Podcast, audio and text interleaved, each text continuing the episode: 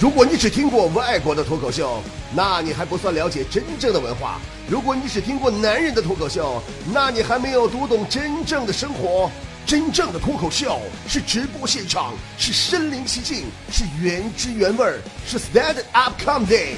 真正的脱口秀是来自于李波的无门脱口秀。真正的脱口秀其实并不是简单的说段子而已哦。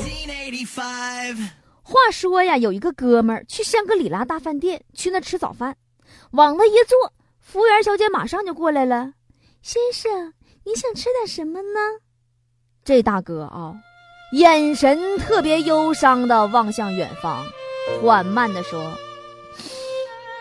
给我来份鸡蛋炒鸡蛋糊。”一杯过期三个月以上的咖啡，两片长毛的隔夜面包，再来一块煎成二十层熟的牛排。先生，您说多少层？二十层？二十层先生那是牛肉干吗？但是顾客是上帝呀，服务员没招确认，下单做好端上来。先生，先生，您要的东西已经上齐了，您还有什么需要吗？这大哥啊，眼神还是悲伤的望着远方。小姐，你能不能坐我对面？先生，我坐您对面干什么呢？我从来不陪酒，不用你陪酒，你就坐我对面。骂我啊！用各种恶毒的语言骂我半个小时以上，比如说，说我多无能，看隔壁老王之类的，有多恶毒就多恶毒啊！服务员就懵了。说先生，您精神病吧？怎么还有这种需求呢？男的啊，这大哥就眼含热泪的说：“小姐别害怕，我不是精神病，我只是想我媳妇儿啦。自从她回娘家之后，没人虐待我了，我不习惯了。”你说说，这上哪说理去？还有这种受虐狂，天天想当武大郎。你说是？不过说到武大郎啊，倒是让我想到一个话题，就是如果你是男人，你喜欢做武松还是喜欢做西门庆呢？反之，如果你是一个女人，你是想嫁给武松还是想嫁给西门庆呢？收音机前有人可能问了。哎，那你怎么不提武大郎呢？刚才不讲武大郎吗？反正说实话，我问武大郎也是白问。就是就就刚才我说到那种天生受虐狂类型，我是接受不了。谁到你了？行了，啥也别说了。今天咱们的脱口秀开始啊，讨论这个话题，把这个问题呢留给收音机前各位。比如说啊。你是潘金莲啊，不是？比如说你是女人啊，你会选择嫁给西门庆还是武松呢？反之，如果你是男人，你会喜欢做武松还是喜欢做西门庆呢？可以加入到我们微信公众平台，用手机登录微信，搜索公众号“波波有理”，直接进行互动，或者到网上留言，百度搜索“波波有理”，找到我们的新浪微博或者腾讯微博，到里面留言都可以。但是话说回来了。那武松也未必就像你们大家伙所看到的那样。前两天我在网上看到一篇报道，说武松当年日记在山东被发现了，其中打虎那天的日记就是这么写的：今天确实喝高了，竟然连老虎也敢去打，以后。我喝酒再也不钻小树林了。你说说，他其实他也不是故意想去打虎的，就是碰上没有招了，对不对？还有啊，武松拒绝潘金莲那晚的日记也很别致，日记上只有四个字儿：嗨，好纠结呀。你看看。他还没等纠结完事儿呢，潘金莲已经不乐意了。开个玩笑啊，纯属虚构，仅供娱乐啊。来看微信公众平台的留言，东北狼说：“我喜欢做武松，行侠仗义，美女的诱惑都抵不住。我以后还怎么走事业的路啊？我还怎么能越走越远呢？”不是哥们儿。抵抵御美女的诱惑是追求吗？你要是连美女都不稀罕了，我觉着作为男人，你活的还真就没啥意思了。来看下一条啊，唯有贝贝爹说了，嗯，我选择的话，我果断选择西门庆。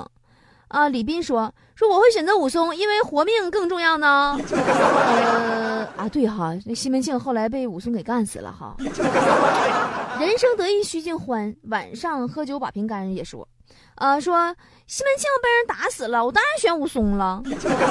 唯有半杯绿茶说，哎，我真想知道，当今社会的美女们会喜欢西门庆呢，还是武松呢？哎，对了，这个问题问的好。我们来仔细分析一下子啊。首先，咱们说武松，在人们印象里呀是帅、高、大、大体格子 啊，多棒啊！那大姑娘、小媳妇啥的，谁不稀罕呢？对不对？可是他不解风情，面对漂亮嫂嫂的勾引，竟不为所动。当时给小潘给整郁闷了吗？最终无奈投入了西门庆的怀抱。那西门庆多会呀！话说那西门大官人，高、富、帅、大，大手笔，有钱，对不对？大腰杆子贼硬。最关键的是，他总是会使尽各种手段讨得女人的欢心。所以说，在现实生活中。西门庆肯定比武松更能吸引女人。咱们再来分析一下，当今社会的美女是喜欢武松还是喜欢西门庆啊？以当代人的眼光来看，西门庆其实是一个成功男人的化身，懂经营，大大小小的连锁店开的是不亦乐乎，打理有方，有商业头脑，善交际，那跟官府形同一家呀，显而易见。平时走访送礼那少不了啊，跟领导喝着酒唱着歌，人把事儿就给办了。再有就是西门庆威望高，阳谷县城，只要提起西门大官人，谁不嘚瑟呀？这也是成功男人必备的条件之一呀。再有就是西门大官人他工于心计，思维敏捷。西门庆勾引潘金莲啊，可谓是花费了一些心思的呀。不直接表白，却让潘金莲顺水推舟、投怀送抱、半推半就，那一般老爷们儿他是做不到的呀。也也也也就是西门庆，对不对？武松充其量也就是虎了吧唧就知道讲哥们义气的傻老爷们儿啊，大傻狍子一个嘛。西门庆，人家有着潘安般的外貌，但做事却执着。狠毒，有着不入虎穴焉得虎子的精神，还懂得生活，会享受。人西门庆在吃穿住行上都极有品位吧？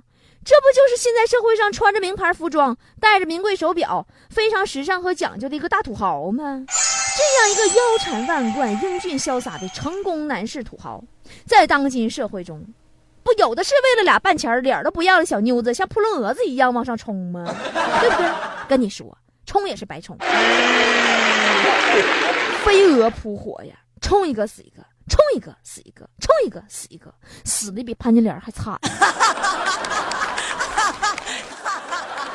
真的，我就不明白了，为什么我们现在总是能看见武松给西门庆当保镖，潘金莲给西门庆当小三儿，武大郎利用自己媳妇儿借西门庆光上做买卖的事儿呢？啊！哎呀，这西门大官人呐，是生不逢时啊！要是晚生个千八百年的，就在我们现在生啊，没准还能跟潘金莲传出一段佳话呢。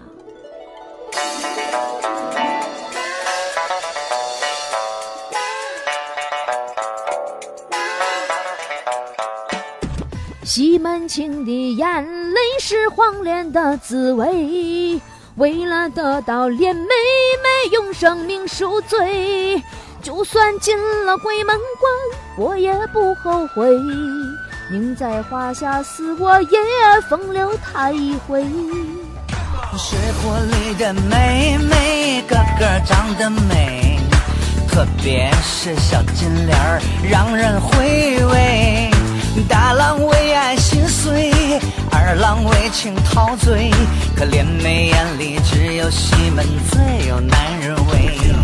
一见钟情原本就难能可贵，大郎和金莲儿只是一场误会。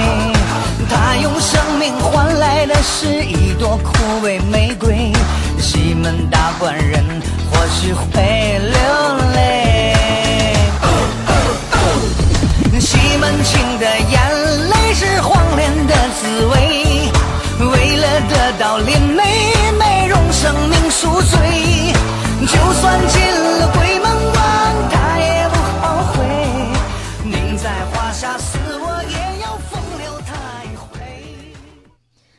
有摩羯红鲤鱼说：“我我就不信，有谁会喜欢一个西门庆这样的花心大大大萝卜呢？”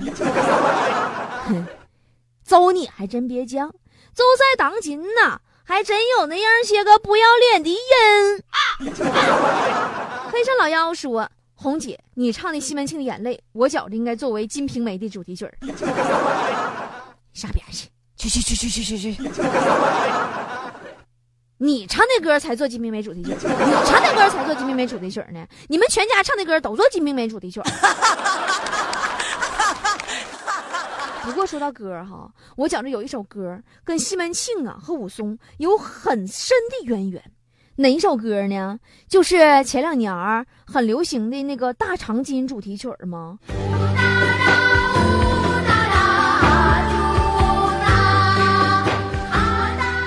其实啊，就是武松对西门庆的搞笑控诉啊。你看啊，寒流袭来呀，这么些年，一部《大长今》让我们终于看到了韩国电视剧里啰里吧嗦，但是主题歌却是一部反映中国一段野史的颂歌。歌曲表达了对山东大汉武松为兄报仇的英雄事迹，几经反复，著名脱口秀主持人李波波终于破解了歌曲密码，请听《大长今》主题曲《呼唤》。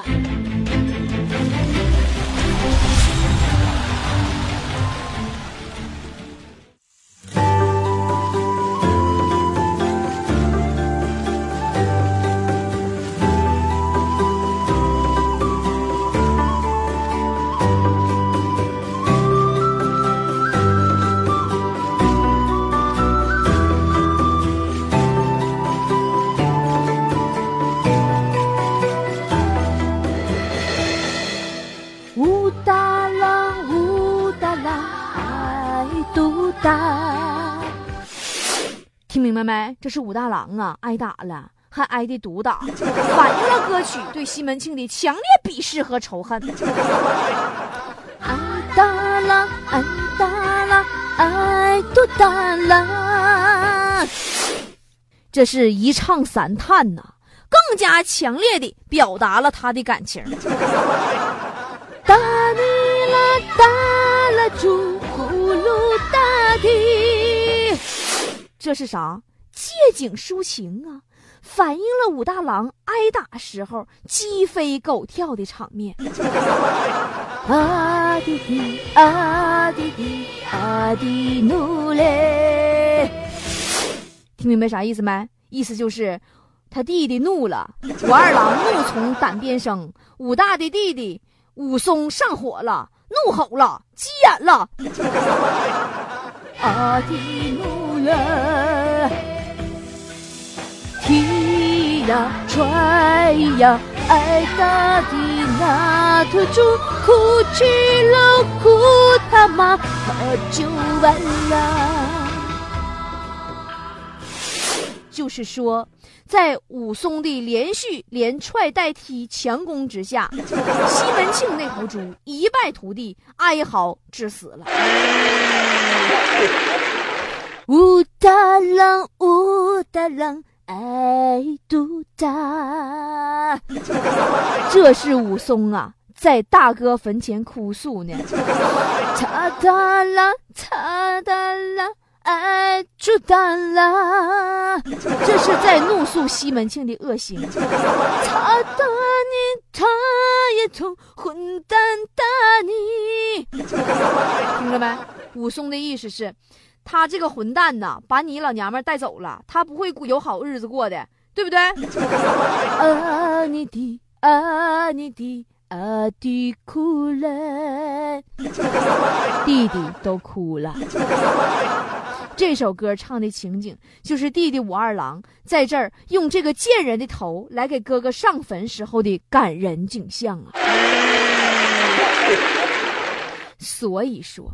这首歌简单明了的语言，反映了当时武松为大哥报仇的一段场面历史，简洁有力，一唱三叹，有情有景，感人至深，不愧是近年来韩国历史题材影视剧的青春励志佳片呐！实在是居家旅行、杀人灭口必备良药。